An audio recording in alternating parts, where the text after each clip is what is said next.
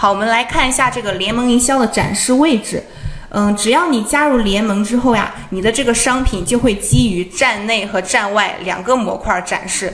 在站内呢，速卖通平台他们会专门开发一个用来承接各种推广源把流量推广过来的一个界面，我们就叫做它，我们叫它承接页面。网址是这个，我们可以复制一下，去后台一起看一下是怎么样的。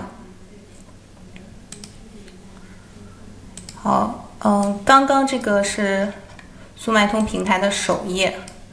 好，我们现在换一下网址来看一看。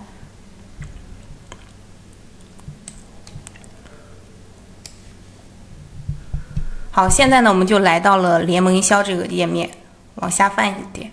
其实这个地方呢，和速卖通它那个首页还是比较像的，只不过说速卖通首页这个地方是那种以幻灯片的形式滚动的在播放那个幻灯片，像这个地方呢，就是直接给我们推荐商品了。我们可以再回到那个首页去看一下，它是三 W 的网址。好，好，大家看一下，但是我现在还是在这个联盟营销这个首页，对不对？来，我把这个网址放大一点儿，大家看一下。你看，现在它这个网址是这个 B E S T 这个。刚刚呢，我们在这个速卖通首页的时候，它的网址是三 W 的。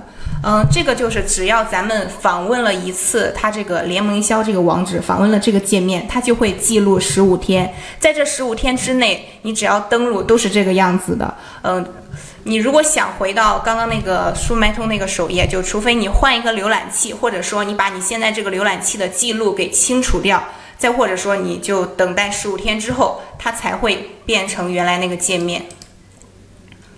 好，那出现在这里的商品呢，都是参加了那个联盟营销的商品。如果没有参加联盟营销的话，是不会出现在这个地方的。那在这个页面呢，就是消费者他同样可以以这种输入关键词的方式来搜索商品。或者是说，在这边查找类目搜索商品，当然这个系统还会基于我们每个人不同的这个浏览历史以及我们的采购行为，给我们进行千人千面的展示和推荐。这个呢，就是站内它的一个展示商品的页面。好，我们来看一下站外。站外呢，主要分为三大块，分别是这个全球性的网络、区域性的网盟以及。本地的媒体，那什么是这个全球性的网络呢？就是各大知名的平台了，比如说像搜索引擎，我们最熟知的可能是谷歌，然后社交网站呢，像 Facebook，然后还有一些视频网站，比如说这个 YouTube，然后还有嗯华为呀、三星、vivo 啊、OPPO 这些手机厂商合作的流量，这些渠道呢，他们拥有的是比较大的流量，然后区域性的网盟呢。这个啊，区域性的网盟就类似于该地区流量的一级代理。我们通俗点儿，就是可以理解为它是一个网站的联盟，会有很多这个站长加入到这个联盟里。那么这些平台上呢，就会有很多网站入驻过来，他们会把这个网站上的优质资源给到速卖通平台去推广。在很多情况下，他们都是靠这个推广接单、推一些广告来赚钱。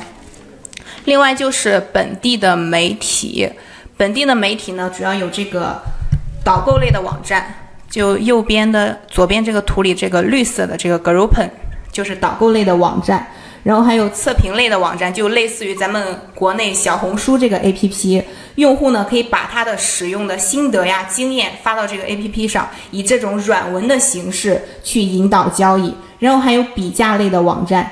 就是说，我们可以去搜一个商品，然后看它在不同平台上，这个商家给的价格是怎么样的。还有返现类的网站，就是我们在买一个商品之前呢，可以到这个网站上去搜一搜，看它有什么样的让利。然后就是社群以及网红渠道。